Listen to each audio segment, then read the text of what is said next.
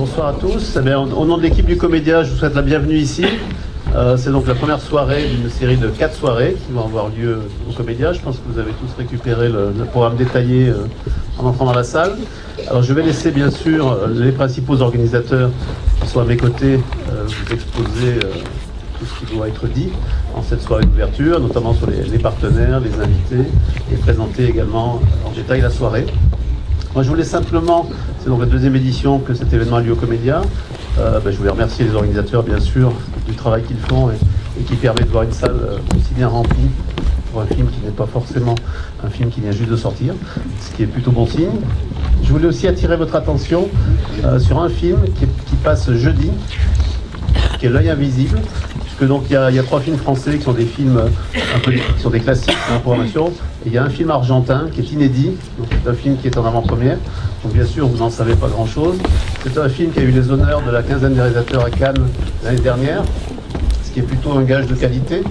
Donc euh, voilà, prenez le risque peut-être de venir voir un film dont vous ne savez pas grand-chose, et je pense que vous ne serez pas déçus. Donc je vous invite à venir voir ce film jeudi soir. Voilà, merci et bonne soirée. Merci Marc de, cet accueil. C'est nous qui avons la chance de pouvoir être accueillis chaque soir et les matinées euh, scolaires lycéennes aussi. Euh, je suis accompagné donc de Franck Marmos qui représente l'Université Lyon 3 et l'IEJ. Édouard Trépose, l'IDAC euh, de Lyon 3 est euh, ici et, joue le timide. Et Maître Botéac, président de la, de la commission culturelle du barreau de Lyon, qui est l'autre organisateur de cette manifestation. Cette manifestation, vous avez vu quelques clips, présente les partenaires sans lesquels nous ne pourrions pas organiser cet événement. Bien sûr, euh, au-delà de l'Université Lyon 3 et du barreau de Lyon, nous avons deux nouveaux euh, partenaires euh, à cette manifestation. La Cour d'appel de Lyon, qui est représentée aujourd'hui, et nous les en remercions, par le premier président de la Cour d'appel, M. Trottel, et M. Vioux, le procureur général de la Cour d'appel de Lyon. Donc euh, je crois qu'on peut... euh, vraiment, c'est euh, intéressant qu'ils soient là parce qu'ils sauront, sauront intervenir, j'espère, pendant le débat. Nous avons également la Chambre des notaires, Chambre départementale du Rhône des notaires, qui est associée à cet événement et nous les verrons particulièrement demain pour évoquer les tontons flingueurs. Nous avons d'autres partenaires qui nous suivent depuis l'an dernier, bien sûr la région Rhône-Alpes, bien sûr le Conseil général du Rhône, mais également la ville de Lyon. Enfin, nous avons des partenaires euh, qui euh, nous accompagnent et nous permettent d'organiser cela. Le Sofitel qui accueille nos invités, remarquez que hein, ça pourrait être pire euh, comme accueil.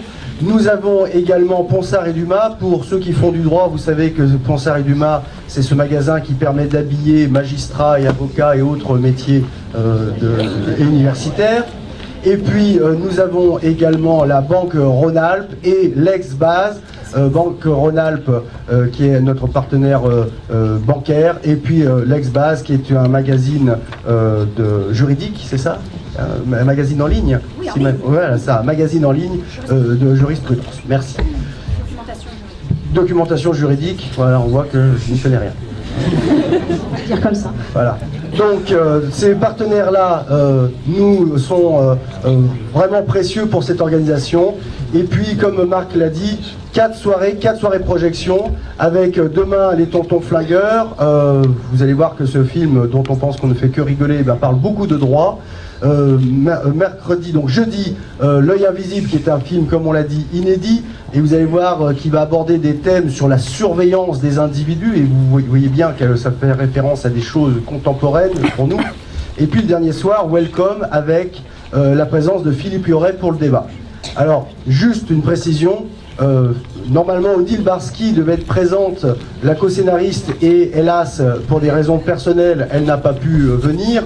Elle, s'est désistée vraiment au dernier moment. euh, voilà, des choses qui arrivent.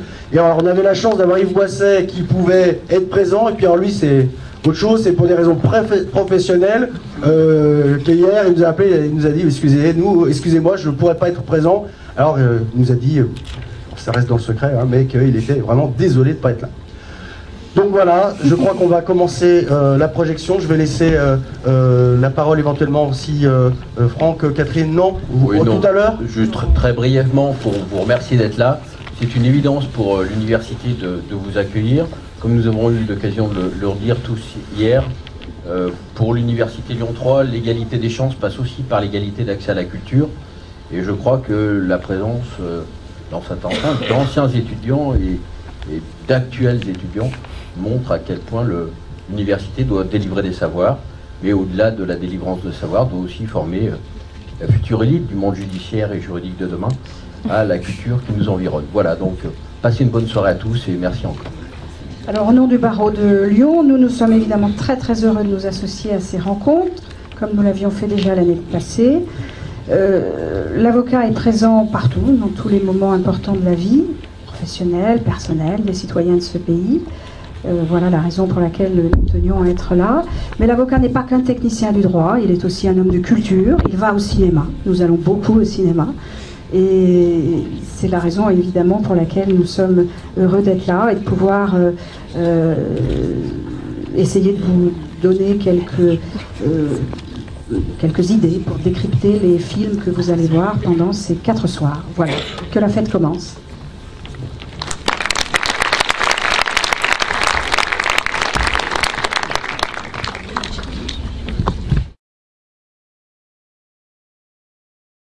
L'affaire en comédie du pouvoir. Et c'est une réflexion morale, me semble-t-il, sur les abus de pouvoir.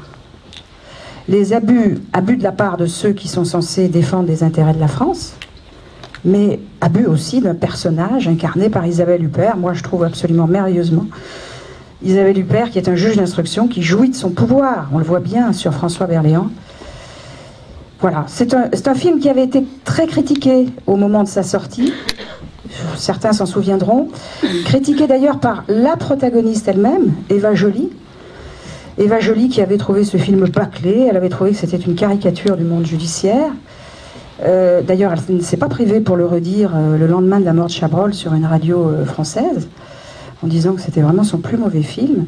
Et Laurence Wisniewski, qui incarne bien sûr sa collègue, lui avait d'ailleurs emboîté le pas, trouvant que ce film était mauvais. Alors, ce film, c'est pour nous évidemment l'introduction à un débat. On va essayer effectivement de, débattre sur le problème du juge d'instruction. Ah bon, y a-t-il un problème? Oui, il y a un problème.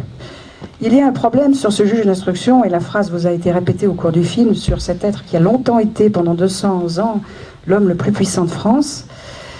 Et ce juge d'instruction, ça fait longtemps qu'il fait débat. Ça fait longtemps qu'il fait débat, et c'est intéressant avec vous, Monsieur Fontaine, Monsieur Pain et mon confrère Émeric Molin, que nous puissions euh, en discuter. Hier, vous savez, nous avons ouvert euh, euh, nos rencontres avec la présence de Robert Banater.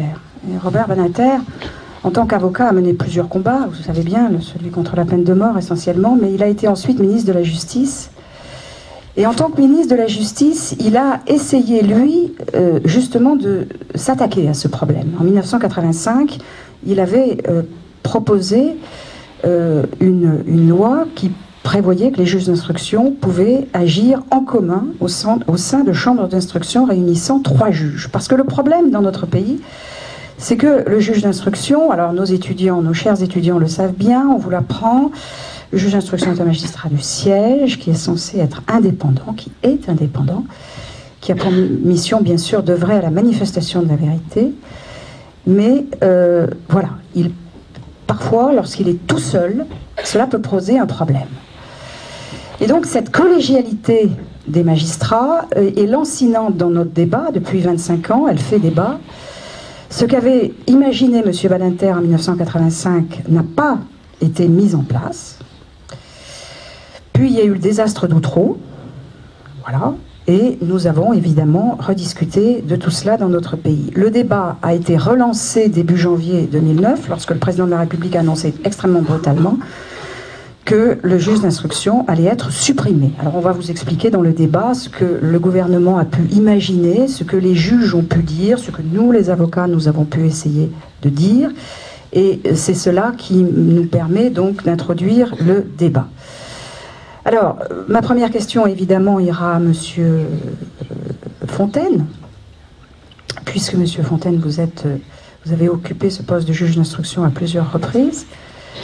Euh, Monsieur Fontaine, en définitive, comment le citoyen peut-il imaginer dans notre pays à l'heure actuelle, pourquoi perçoit-il euh, que le juge d'instruction est menacé finalement?